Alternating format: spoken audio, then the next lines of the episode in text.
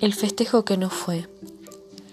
Los peones de los campos de la Patagonia Argentina se habían alzado en huelga contra los salarios cortísimos y las jornadas larguísimas, y el ejército se ocupó de restablecer el orden. Fusilar cansa.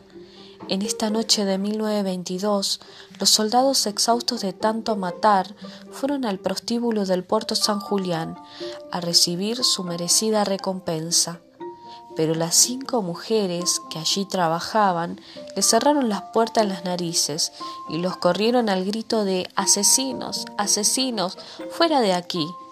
Osvaldo Bayer ha guardado sus nombres. Ellas se llamaban Consuelo García, Ángeles Fortunato, Amalia Rodríguez, María Juliachi y Maud Foster. Las putas, las dignas.